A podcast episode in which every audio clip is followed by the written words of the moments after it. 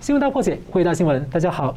八月二十四号呢是乌克兰的独立日，那北约组织的三十国的代表集会啊，是力挺乌克兰反抗侵略，但是地点呢却是选在中国的北京，这似乎呢被解读是在针对台湾海峡的安全呢严厉的警告中共，也连接到了最近呢美国和欧洲国家呢密集的接力访问台湾，这也被解读是要踩烂中共的所谓一中的一些原则的红线。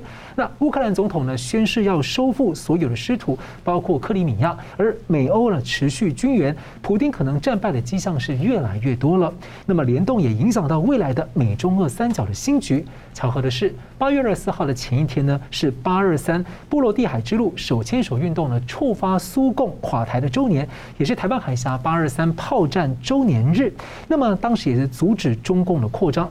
中共北戴河会议后呢，流出了各种的政治传言，在中共二十大的最高层人士是否底定了呢？而美国、日本呢，最近是大动作的加速升级防御，就是难道是看到中共有积极一些备战的迹象吗？那中共的大使秦刚啊，最近见的美国副国务卿，这是另一手求和吗？那秦刚为什么面色凝重？我们介绍破解新闻来宾，台湾大学政治系名誉教授林居正老师。呃，主持人好，宋老师好，各位观众朋友大家好。政治大学国际关系研究中心宋国成老师，主持人好，明老师好，各位观众朋友大家好。哦，台海情势呢？中共在八月初的围台军演呢，被认为是习近平进行军改之后呢，规模最大的一次。那搭配到了中共图谋建立所谓的新常态，究竟透露了哪一些危险的讯息？而美国呢，在第二岛链核心的这个关岛啊，正在大幅升级防空反导弹的系统。而日本呢，提前两年，在二零二四年就要部署上千枚的射程一千公里的中程导弹。韩国则恢复了这个萨德系统的正常部署。所以请教两位，我先请教明老师哦，就是说中共导弹跟军机军舰啊，在这一次的围台军演当中，很显然的就突破了第一岛链以东。但是真正实战的时候，遇到美日台的防卫，它有真的有这样的突破能力吗？那再来就是说，美日韩现在是大动作的在呃强化防卫，这个是难道他是真的是观察到说中共有些具体的备战迹象？以前是口号讲备战，现在是具体有更多的作为吗？你问的是两个问题啊，是第一个问题就是它的这个。海空军实力呢，能不能突破第一岛链到第一岛链东部？呃，答案是可以。这个不是最近的事情，这已经有一段时间了。我们经常提醒大家，呃，中共野心很大，然后不会放弃武力攻击台湾。但是我们也提醒大家，因为国际结构使然，中共要突破国际的限制，突破内部限制打台湾呢，是有很大的困难。但并不表示说他不想做，也不并不表示说。如果排除外力干扰的话，他做不到，不能这样讲。呃，为什么这么说呢？我们先看就是中共的海军实力。中共经常，老百姓也经常受他的宣传，呃，说我们这个呃海军最近造舰多么厉害了，像下饺子一样，一年一条链或一年两条等等，这都是实话。呃，我们不能低估中共的海军实力。我举几点给各位看就知道了。第一点就是。其实几年前，中共已经在美军的这个关岛的附近呢，当然还有相当距离，但他的确把海军拉到那附近去演习。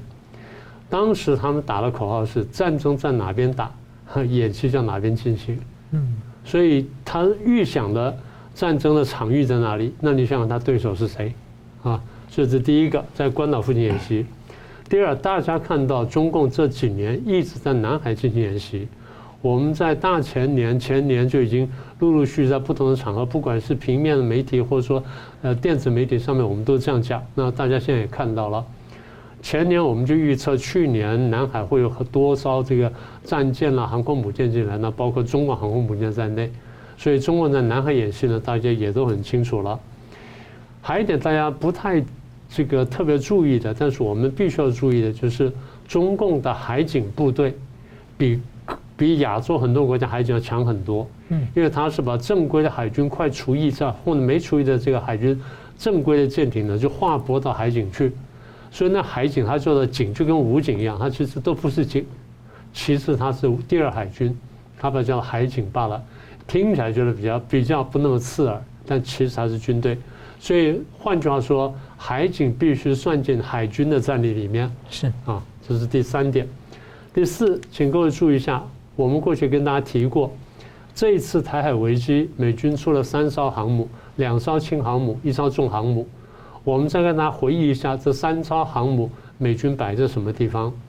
第一艘美利坚号，美国摆在日本跟琉球之间；第二艘这个蒂利波里号，美国把它摆在琉球跟台湾之间，是都在东边一点点。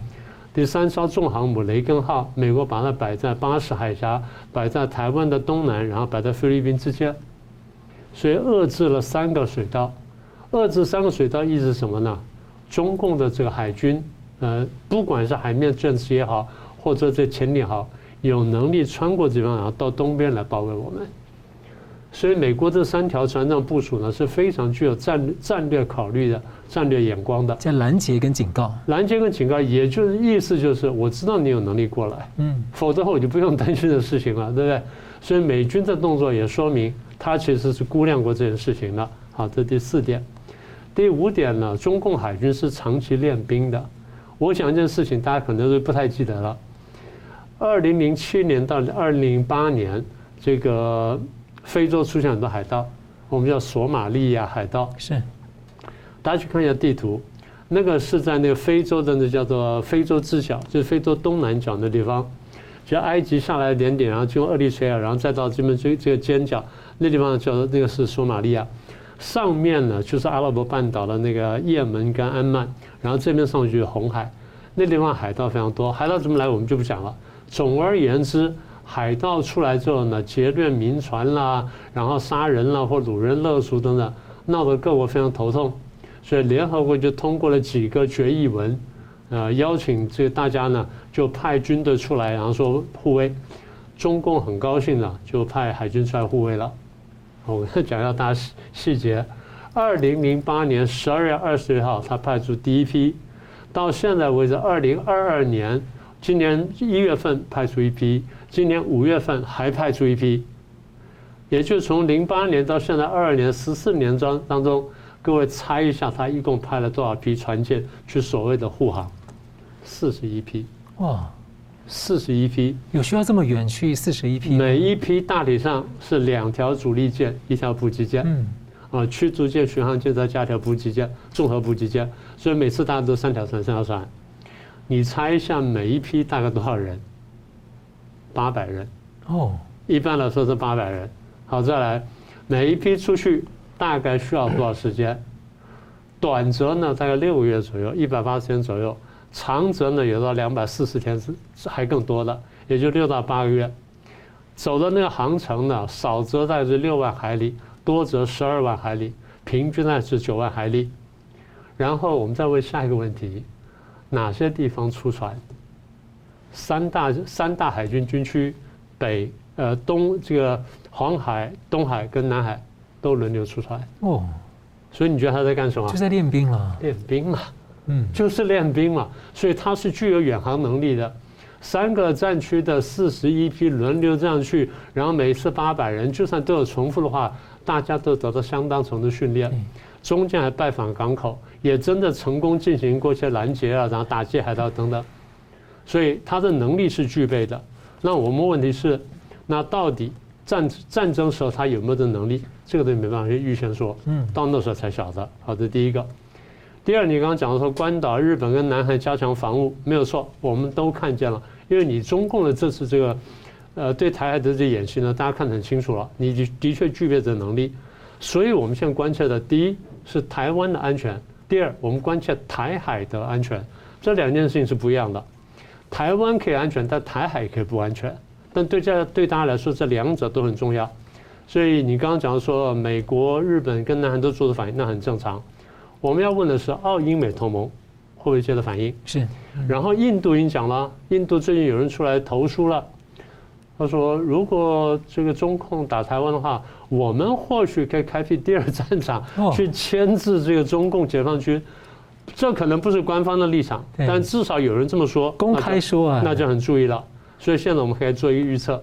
如果这个事情这样继续下去的话，我们可以看到今年跟明年印太地区呢，各国战舰会云集，就跟这两年一样，可能数量会更多，因为你中共毕竟动手恐吓台湾了。嗯，而且不久前美国跟印度才在那个边境才在联合军演而已。对，所以好，同样问题请教呢宋老师怎么看？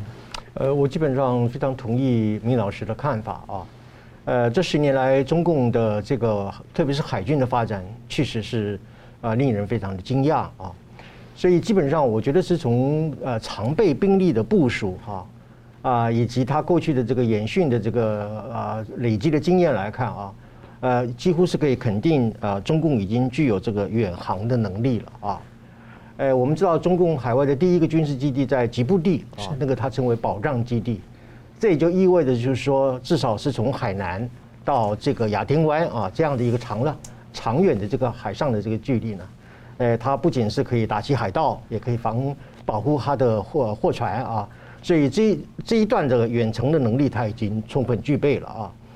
至于说第一岛链一啊这一次的演习，也可以说至少大部分已经证明。啊，中共确实有冲破第一岛链的能力啊，不过这个是在一个静态的常备的这个啊啊部署的情况之下，但是如果在实战状态的时候，那就不一定啊，因为实战是一个有攻有防的一个状态啊。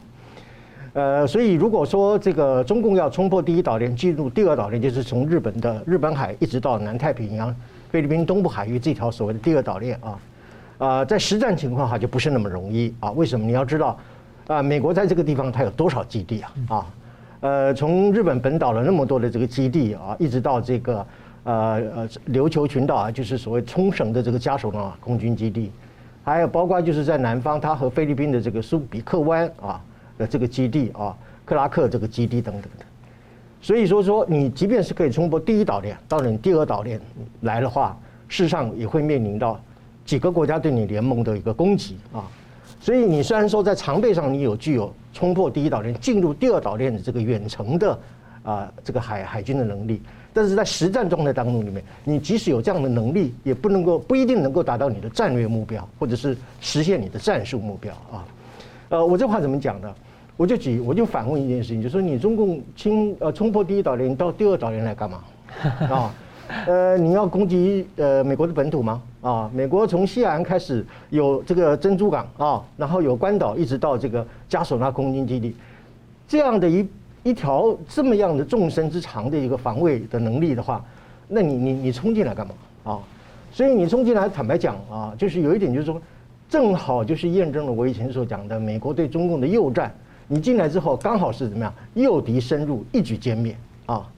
呃，所以呃呃，另外就是说，像美呃像中共的航母啊，事实上它的活动范围从海洋的结构上来讲，它活动范围是非常狭小的啊。它在台湾海峡最深不过两百公里的这样的一个水面上，它那就不叫潜艇，那叫浮潜，就是我们在那个潜艇浮潜啊，呃，几乎是半浮在水面上那样，就很容易受到攻击。它唯一可以去潜藏通行的地方，就是宫古海峡过来的这个。第二岛链这个西边这个边缘，啊，它的深度至少有五百公里以下的深度啊。可是你要知道，你的这个呃辽宁号一旦出了这个中国之后，就立刻会面临到美国的加索纳空军基地，以及美国驻守在日本的这个基地，啊，可以说是数以千计的飞弹，啊，在你出来可能还不到十公里就把你给炸掉了啊。所以我的意思就是说，你冲出第一岛链，你到第二岛链来干嘛？你第二道，你到第二岛链的话，其实是会面临到美日，包括台湾本身，对你进行一种诱敌深入、一举歼灭的这样的一个命运，啊，所以你就算你闯入了这个第二岛链啊啊，你可能就觉得你自己呃非常的这个呃自我陶醉，可是你的结结局呢，可能是自我毁灭啊，这是我要讲的第一点啊。那么呃，至于说谈到就是说美日韩这个问题啊，呃，实际上呃，在国际法上面很明确的规定啊。中共这一次的围台军演涉及了两件事情，一个呢叫做飞弹攻击啊，虽然说它穿过像嫦娥奔月一样飞过外太空啊，但是它对台湾六个海域本身进行了海上封锁啊，呃，封锁这个在国际法上面是视同于战争行为，而且你有五颗飞弹落入到日本的专属经济海域，那也等于是你跟日本宣战的一种战争的行为啊。所以日本为什么会反应这么样的强烈啊？他决定两件事情，一件事情呢，就是要把他要布置，从二零二四年开始要布置一个射程在一千公里以上、一千枚以上，数量不是很多，但是也不算少数的长程的巡弋飞弹。啊，他要把他十二式的一个反舰导弹，要从过去三五百公里也一样的拉长到一千公里。是为什么要一千公里？就是要打你中共的航空航空母舰啊。呃，所以日日本本身呃已经视同于你中共啊，虽然你是威胁台湾，但是你实际上你在国际法上你是已经在执行战争行为，而且你这个战争行为本身已经波及到我日本，就我日本当然要备战啊。还有韩国。说他要取消所谓三不一线啊，呃，那么那么对于萨德系统，他可能要恢复建制等等的，所以日韩都在备战，所以这一次这个中共的这个军演呢，我一直认为他是说敲醒了世界，把所有世界人都 morning call 一样都把他们叫醒了啊，提醒大家，中国威胁不只是纸上的理论，而是行动上的侵略啊。所以各国都已经很清醒，都看出这样的一个情况啊。呃，当然，刚刚明老师也提到，就是说台海安全，你们可能涉及到本岛和海峡两个层面的安全的概念啊。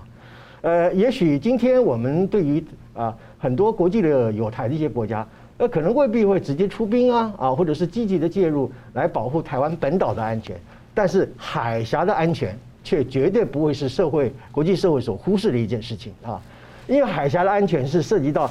国际的整体的安全的维护，台湾本岛呢，可能是涉及到台湾的国家存在的问题。对于啊许多别的国家来讲的话，我未必会直接去帮助你的本岛的一个安全的防护，可是呢，我绝对会介入你台湾海峡的安全。所以海，但是同样的海峡的安全，如果得到国际社会的共同的协助和帮助的话，台湾的本岛的安全就应该的会得到一些保障啊。呃，您刚刚提到一个非常有趣的，就是说。呃，我过去曾经讲，佩洛西以后，以来访以后呢，全世界会把台湾当作是一个络绎不绝的民主打卡的景点。那么这种情况正好证实了我先前的预言哈。您刚刚讲的一句话非常好，踩烂中国一中的红线。现在国际社会就正在做这个事情，把一中搁置、踩烂、抛弃掉。是。好，我们接着看到呢，其实在这个第一岛链的核心点呢，就是台湾，也是印太安全的中心点呢，国际的瞩目。但是呢，在围台军演期间呢，台湾社会是异常的淡定，让中共是相当的难堪啊。那而且台湾的社会的淡定呢，还延伸到了在台湾的外商，我们的股市啊什么都正常。美国商会的调查呢，四分之三的企业会员呢，不认为受到显著的影响。哇，这么大的军演，不认为受到显著影响。那台湾的自我防卫呢，在这样淡定的同时，当然也很好。但是我们要问啊，老师会不会有这种太成平的问题？嗯那那可能当然会有了。呃，这是台湾所谓国际热点呢。其实对台湾来说，也就就像刚刚宋老师说的，也印证了过去我一个观察。我一直提醒大家，这这几年下来，呃，其实这十几二十年下来。中共不断拿台湾当棋子去玩美国，美国拿台湾当棋子去玩中共，台湾夹在两强当中，空前难受，但空前安全。现在就证明这一点。台湾很多人现在讲，台湾现在难受而且不安全，我说不是，难受而安全。有点那种天降大任是人也哦，劳其筋骨，苦其心志。那那你是孟子了，那你是孟子，我们这是讲国际关系了。台湾变成国际热点，都关切度大增，所以台湾安全系数是上升的。是，这第一点。第二点，台湾民众相对镇定了，生活正常，旅游都正常，可能应该再紧张一点才对。嗯，啊，这个我是同意的。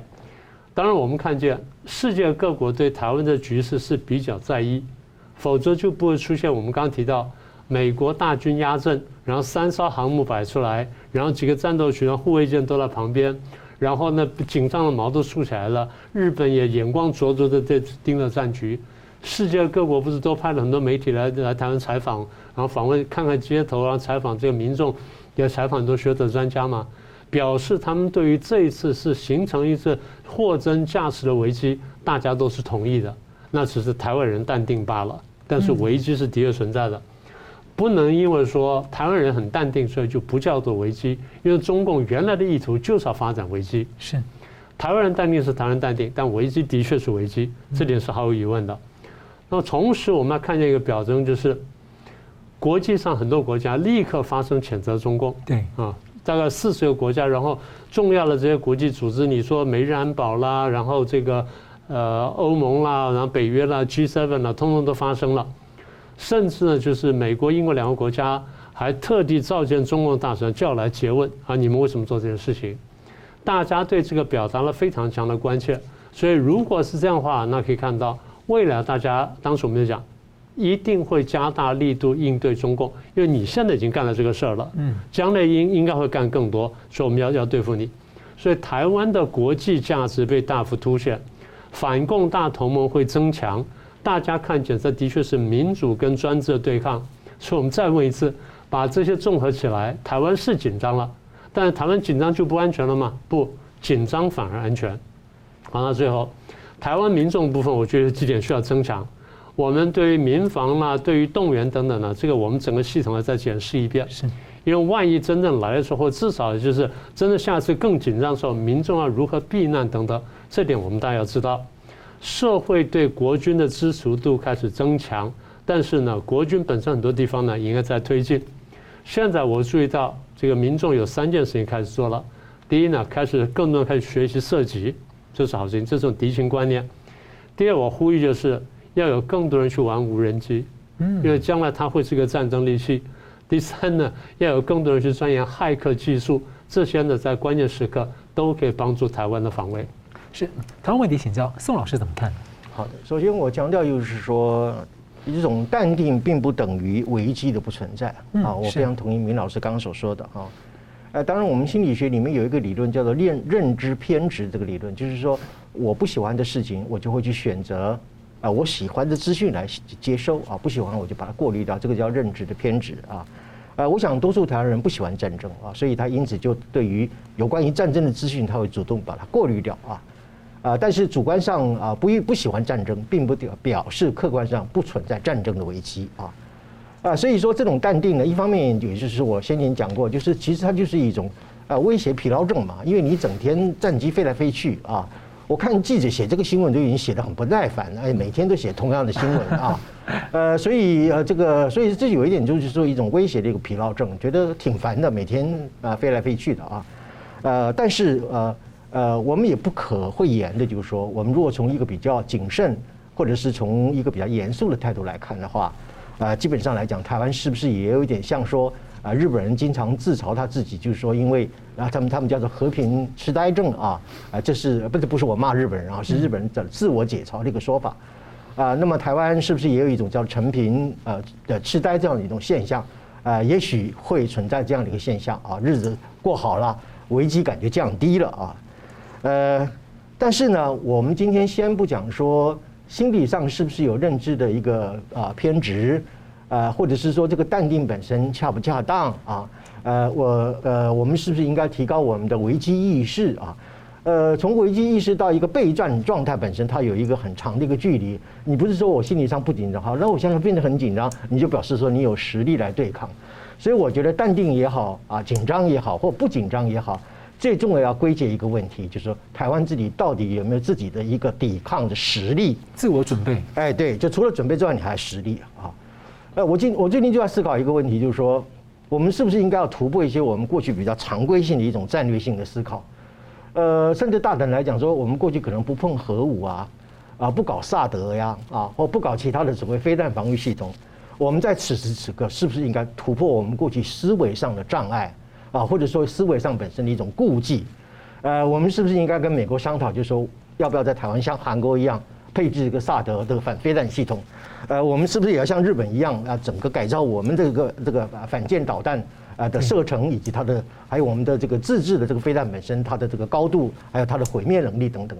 我的意思就是说，淡定也好，不淡定也好，最终归结到说，台湾是不是要走向建立自己的自我保卫的实力？我讲的是实实在在的能力，而不只是说我们今天讲说啊，我们不求战啊，我们。呃，这个这个这个呃不不呃不是不求战不等于不抵抗啊，所以这里头要有一个很明显的一个分界。呃，所以我的意思就是说，我们要突破非常规啊，要打破新的一个防卫的一个思维，也许我们走向一个更强大的一个自我防卫。只有你自救，国际社会才会来救你。好了，在中共这个军事动和一手求战的感觉之外呢，另外一方面呢，中共似乎被解读在求和啊。这个中共驻美大使秦刚呢，最近见了美国的副国务卿许曼，两个人谈了台湾。不过呢，美国国务院呢避谈两个人具体说了什么。那么究竟怎么分析呢？我们稍后回来。欢迎回到新闻大破解。拜登和习近平呢，有可能在十一月的 G20 峰会会面。那么最近呢，美国的副国务卿雪曼在八月二十三号会见了中共驻美大使秦刚。这是美国众议长佩洛西访台以及呢中共围台军演之后，美中的高级官员第一次的会晤，而且两个人是谈了台湾议题。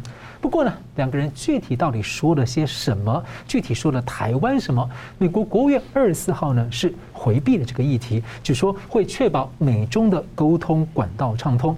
所以先请教宋老师哦，请问您怎么看说这一轮的这个美中接触？是的，呃，我先从那个他们会面完毕之后走出会场的时候那个画面的对比啊，来做一个开头啊。那个画面，这个出现两个人走出来之后呢，秦刚是一脸面色凝重，一发啊一语不发啊，呃，一副很沮丧或者是说很严肃的这个样子。呃，这里头显示什么东西呢？就是啊，美国应该是很严厉的警告了中共，使得秦刚在整个事件当中里面已经是无法啊自我辩解，或者是无法自圆其说啊。这个话怎么讲呢？就是说美中之间呢。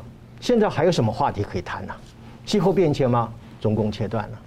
双方的一个啊军事机制的互通管道吗？中共自己切断了。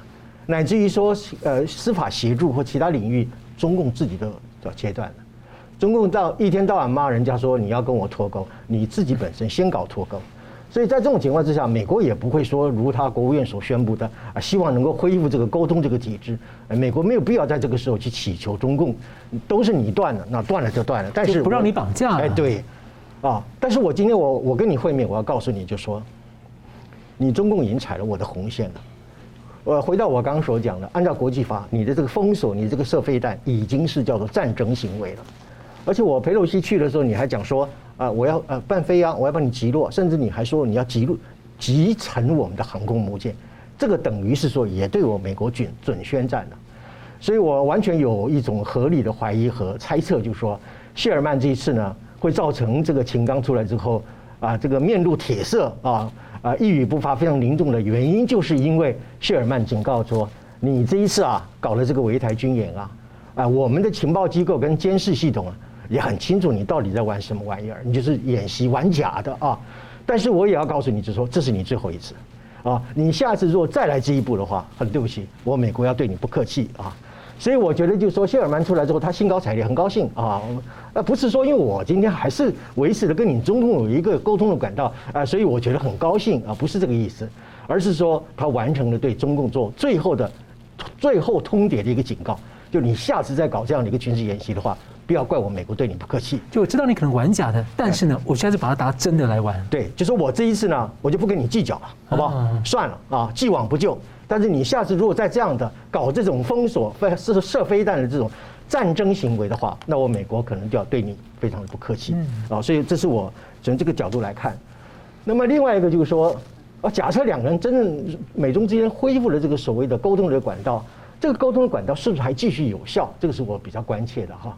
呃，如果今天从这个围台的这个演习一直到今天为止，中共还是用万言字的《新华报》的这个社论啊言论来为他自我辩解，丝毫没有反省、调试和自我纠错的这样的意愿的话，那中美之间实际上已经没有什么可以谈了啊。所以我觉得，就算是恢复了这个谈话的机制，也谈不出任何一个结果。美中继续还是一个处于非常紧张的状态。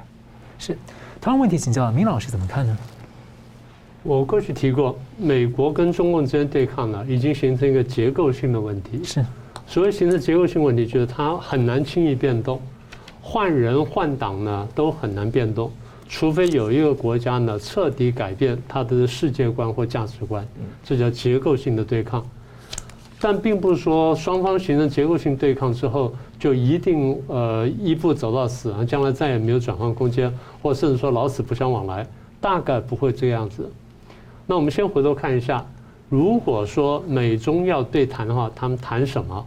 我先回头看一下，之前呢，什么叫之前呢？在裴洛西访问台湾，然后中共发动第四次这个台海危机之前，他们如果要谈的话，谈什么？习近平来说，第一个，他当然希望谈裴洛西不要 来台湾，因为这样我有点尴尬。第二就是希望你美台之间的关系能降温。尤其美台的官方关系要降温，因为你们不断在升高官方关系，我看很着急。然后你们要谈台北政台湾政策法，就像这国成老师多次讲的，台湾政策法呢是一个大补丸，那这把什么人都包进去，甚至还升级，把台湾升级成这个北约等级的这个一个盟友盟友身份，对中国来说呢，这个实在是很难接受的。所以大概之前他会想谈这个事儿，这第一个。第三，贸易战打了这么久，你不是要调降关税吗？那我们是不是来谈一谈啊？我们来研究调什么，然后调多点，调少点呢。对中共来说，调降关税一方面可以救到经济，二方面他可以回去做大内宣的。是美国低头了，你看我们又打赢了，我们撑过去了，我们怎么样怎么样？对选对他不是选举了，对他二十大呢，所谓的选举呢是有帮助的。然后再来，你美国搞供应链呢？你不是搞那个什么法案吗？搞供应链吗？你要排除我，嗯，你要排除我，那是不是不要不要做这件事情？因为毕竟我还是很重要。也就是所有的事情呢，中共看完之后，是我们结构性问题恐怕很难，但这些比较看起来具体的事务性问题，我们似乎可以谈一下。这之前中共方面想谈的问题。好，那我们回头看，拜登有没有想谈的地方？有。呃，我年底要选举。当然，我有这实力，但是我现在那边在打乌克兰战争，所以希望你在台海跟南海，你不要制造新的问题，哪怕是无心的，或者你做什么，最好不要，因为咱们现在这样风平浪静过去，然后你去过，你你去看你的二十大，我来这搞我的选举，咱们不要闹事儿，这第一个。第二，乌克兰那边我在打，我再提醒你一次，希望你不要去帮助俄国，免得到时候我要制裁你，大家不好看。第三，我进一步希望，乌克兰战争，你是不是用下你的影响力去跟这个普京说说，看他怎么停手，怎么收手，怎么这样谈判？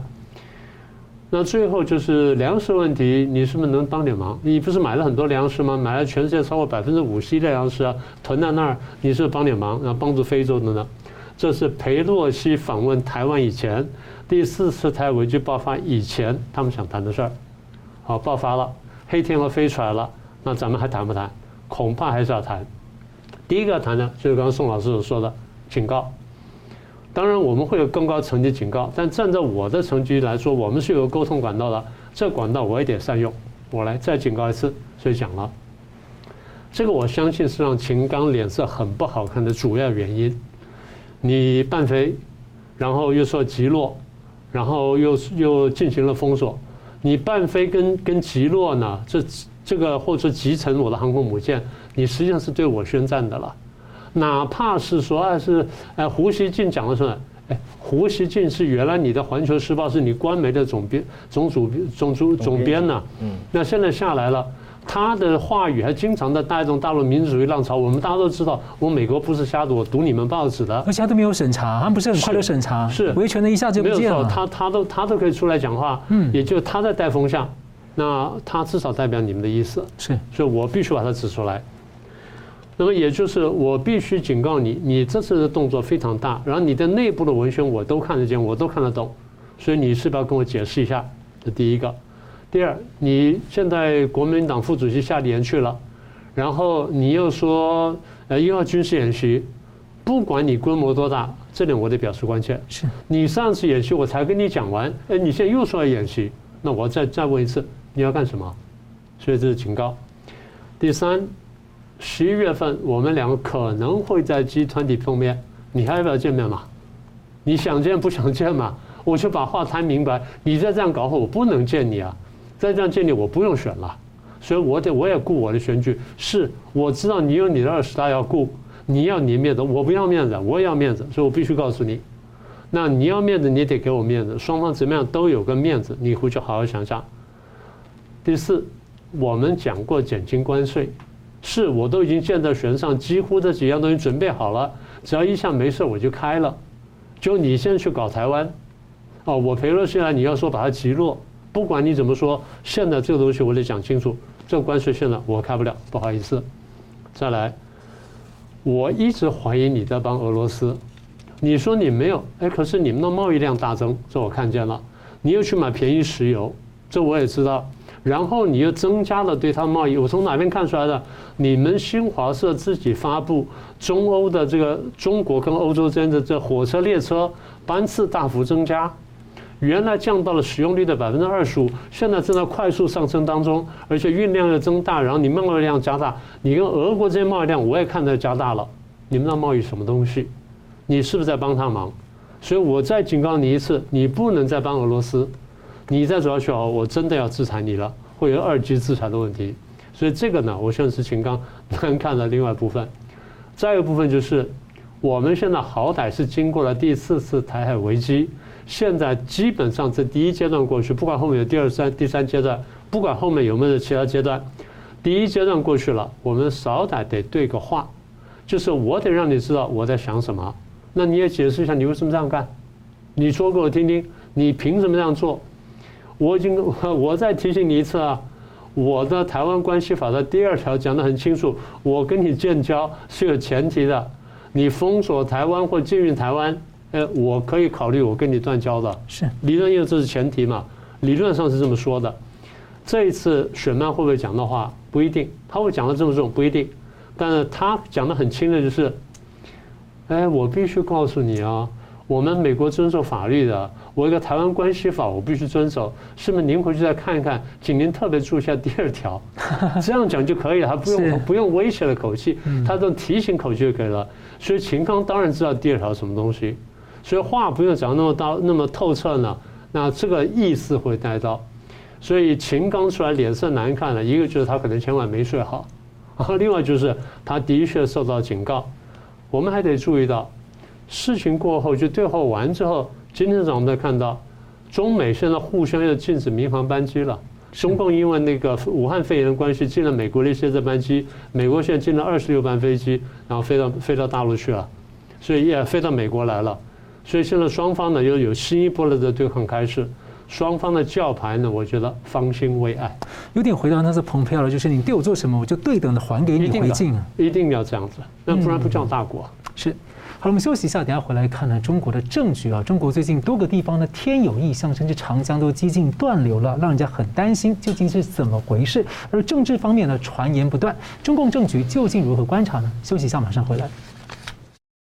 欢迎回到新闻大破解。中共的北戴河会议呢，大约在是八月中旬结束。那么距离中共二十大呢，还有三个月时间。最近中国大陆的多地啊，是天有异象，大量的省份高温就犹如被放进了蒸笼里面蒸。重庆市呢，三日同辉的日运奇观，长江干涸啊，几近的断流。而青海、甘肃在七月份的三伏天下起了雪，在新疆的阿勒泰呢，在八月二十号下起了雪。那么最近呢，在政局方面呢，有各种的分析和传言。那例如所谓的“礼上席不下”，李克强要担任总书记，还有习近平呢续任国家主席和军委主席这样的说法。还有呢，胡春华可能入常，并且接续李克强接任总理，等等等等等等。所以，我们先请问老师啊，您怎么看出后北戴河到中共二十大前后的一个中共政局呢？我们应该先回顾一下。就是如果没有什么意外的话，嗯，中共今年的议程大概是什么？是，就你说的北大，呃，对不起，二十大，北大河是二十大的预备会议的预备会议，对，啊，因为中间还有七中全会，所以如果不发生任何意外的话，中共原来的重要议程是所有事情呢都让位给二十大，我们所有事情都针对的二十大，瞄准二十大，然后为他去做准备，为他做铺垫。啊，所以最好不要有外部的纷扰，然后我们专心内斗。内斗的事情很多，因为我们中央有中央的人事要安排，地方上每一省每一市一直下到每一层呢，我们都巨细靡的安排。共产党是非常注意人事的，因为位置上摆对了人，摆对自己人了，这样才觉得安全。所以各派系都怎么样想啊？我怎么样子把我这合适人摆在位上，把他摆进来，怎么样挡他什么的，考虑的非常周详。他们搞了几十年了。现在大体上呢，三十一个省市级单位基本换届完毕，啊，这是第一个。第二呢，高层人士呢有几层要安排，最底下层中央委员，这两百人怎么摆？这一百多个候补委员怎么摆法？好，这三百人我们怎么摆平他？这第一层。第二层政治局如果还是二十五的话，这二十五个人怎么摆？啊，六七个地方上的这个大员啊，这一一把手。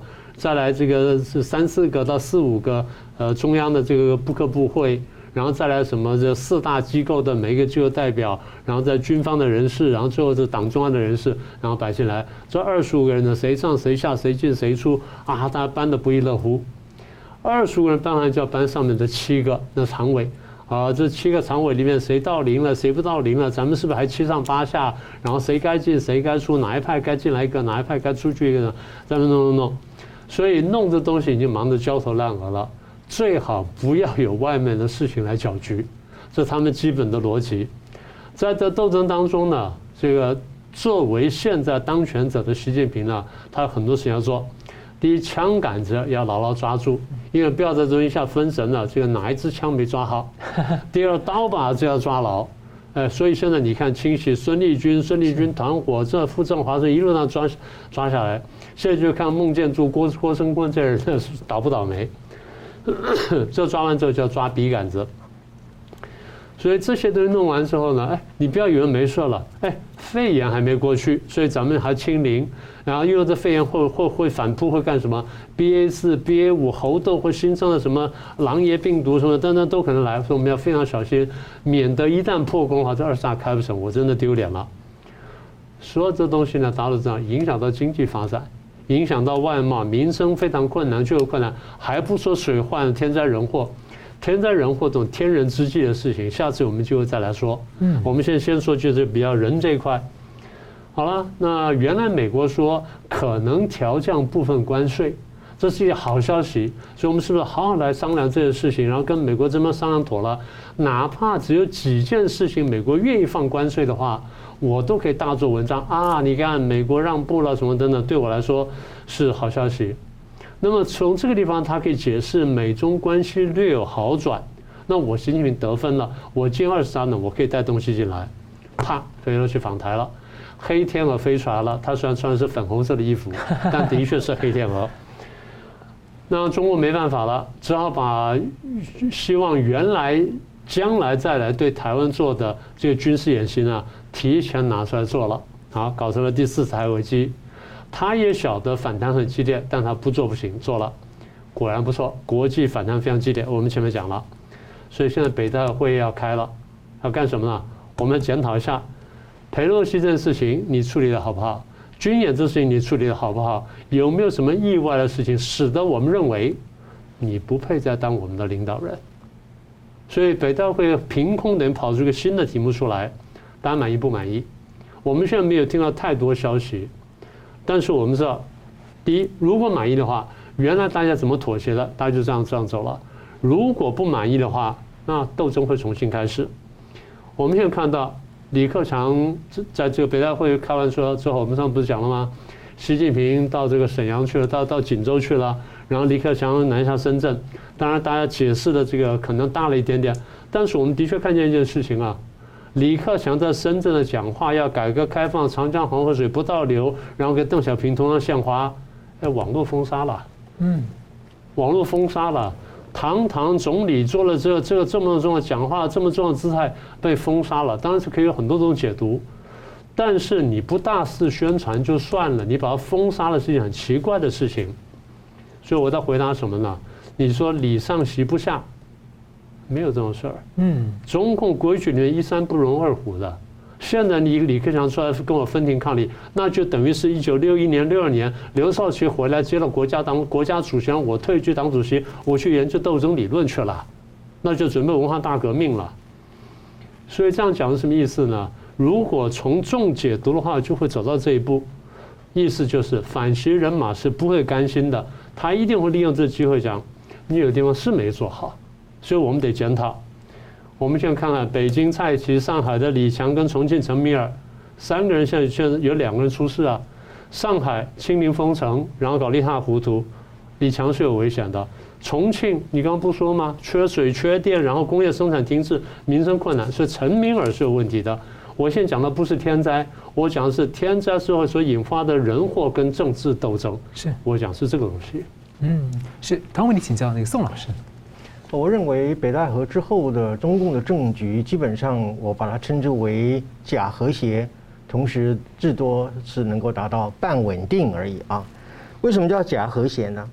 就说这呃这一段时间以来，由习近平亲自部署、亲自指挥的两件事情，一个是啊动态清零，它造成了整个中共的这个经济下滑的这个格局，以及在外交上啊造成国际孤立的这种情况啊，那么战狼到处摇啊，造成世界上没有几个朋友的这种情况，请问亲自部署、亲自指挥的习近平要不要负责？如果说他要负责，然后他又继续连任二十大的这个第三任期，那我就认为说可以笃定的来讲，这是中共党内之间的一种分赃式的和稀泥啊，多一事不如少一事，我们先卡位置，皆大欢喜。所以我认为说，即使看起来是一片和谐、风平浪静，这也是假的和谐啊。另外一个叫什么叫半稳定呢？刚刚明老师也有提到，北戴河会议之后，习近平去了东北，他是以重振。辽沈战役的荣光，来宣称要保红色江山，呃，意思就是他这种邓派主义的，呃呃毛派主义的作风，呃，意味着就是要回到统治性的中央的计划经济这个体制。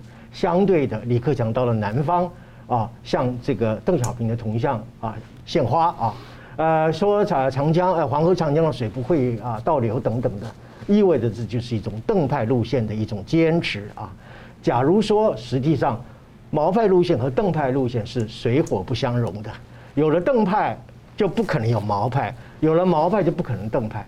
假如说这两条线可以在党内并行的话，那么它最多只能是造成一种半稳定啊，或者是说不完全稳定的这个状态。所以我把它界定为假和谐和半稳定啊。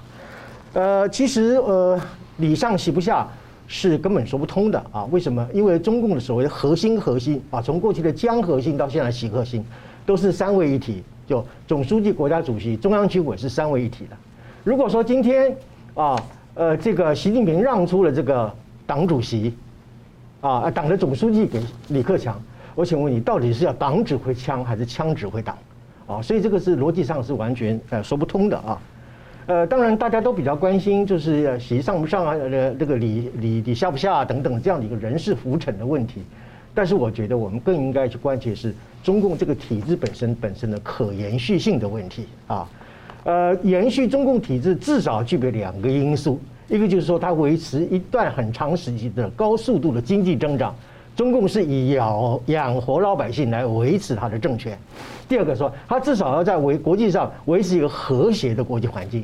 如果你这个八方树敌、四面楚歌的话，你每天没有宁静的日子可以过，你怎么可能搞发展啊？所以呢，这个体制上是不是具备延续性，看这两个关键啊。如果说这两个关键本身没有办法达到的话，中共的体制的延续性就会产生一个很大的断裂。啊，其实只要这个体制本身啊。呃，没有改变的话，习上不上，礼下不下，我觉得都不是关键的问题，是决定了体制决定了这个在位的人本身的表现，而不是说在位的人有什么样的能力去改变这个体制，这是我们要啊呃特别注意到一件事情。这个体制会去去会去约束或是节制这些人的表现。对，体制具有强大的压压缩性，嗯，个人对体制本身呢没有任何的一个挑战性，这个是所谓中共体制的一个刚性的一个表现啊。那么，另外我还要提到，就是说，呃，这个长江断流，啊，八月大雪，啊，虽然说我们并不是说用这个天象来判断人事啊，但是呢，为恶终不就不会得到善终。对，所以你看看为什么这个气候的变迁、气候的地球的暖化，呃，为什么呃呃，当然都会在全世界造成影响，但是唯独在中共这个境内呢？产生这么样一个异高度异于天象，完全跟是整跟整个气候的规则相反的一种啊、呃、这种情况，呃呃，当然这种这种情况我们呃说它是天灾啊，但是你说长江断流，如果没有三峡大坝的话，长江可能不一定会产生这样的一个情况。对，很多人在检讨长江三三峡大坝，哎，三峡大坝当时居然说没有验收，没有人敢去验收。对对，所以就说你这个天灾的发生啊。如果没有人祸的人祸的因素在前，嗯，我们常讲说天灾人祸天灾，可是我们可能倒着来看，是有人祸才会有天灾，是。啊，所以就说只要这中共这个体制的延续性本身不改变的话，什么人上什么人下都一样，还是一个专制集权的体制。哎，刚刚您特别提到说，这个李克强说这个改革啊，像这个长江黄河哈、啊、不会倒流，对但他忘了被中共搞到长江黄河频频断流啊，连珠江都可能断流，对，连上天都看不下去。是好，节目最后呢，我们请两位给我们一分钟啊总结今天的讨论。先请明老师。那第一点就是我们看到美日跟南韩呢，对中共这积极的这个呃。外显型的跟侵略性的这作为呢，基本上开始反击了，然后开始做了很多准备。但是呢，我们台湾也不能小看了中共海军的发展，我们自己也必须强化自己。那面对这些呃周边局势的这种重大变化呢，台湾在战略上呢必须调整得更精确一点点，至少战略上跟美国、日本、南韩呢要保持平行。同时，台湾的民众呢，呃，第一呢应该再紧张一点点。第二，我们的民防跟各方面动员机制，就刚刚我说的，应该在加强。这第一大点。第二部分关于秦刚的问题呢，呃，你刚刚讲说是美中新一轮的对话，我现在想问的是，新一轮的是对话呢，还是对抗？嗯，因为我不是乱讲的，就在他们会面完不久，新华社发了一篇文章，十一点。然后再指责佩洛西访问访问这个台湾，都过那么久了还要写啊？他表示说：“我前面这个白皮书什么，觉得你们没看懂，我还再讲一遍。”然后他讲最重的是什么呢？你们说三权分立不是你们都政府的一个部分。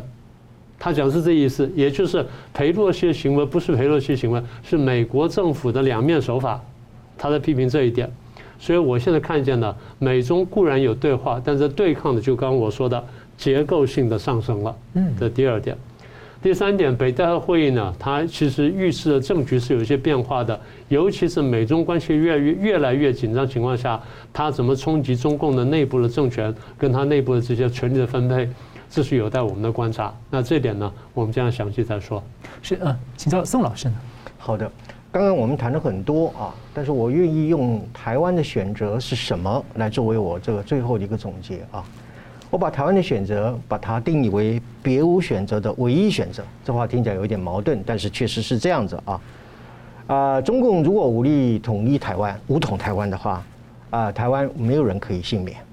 啊，这是我非常高度敬佩这个，呃，那个那个企业家曹兴成曹新成先生。对不起啊，曹兴诚先生本身他恢复了中华民国国籍啊。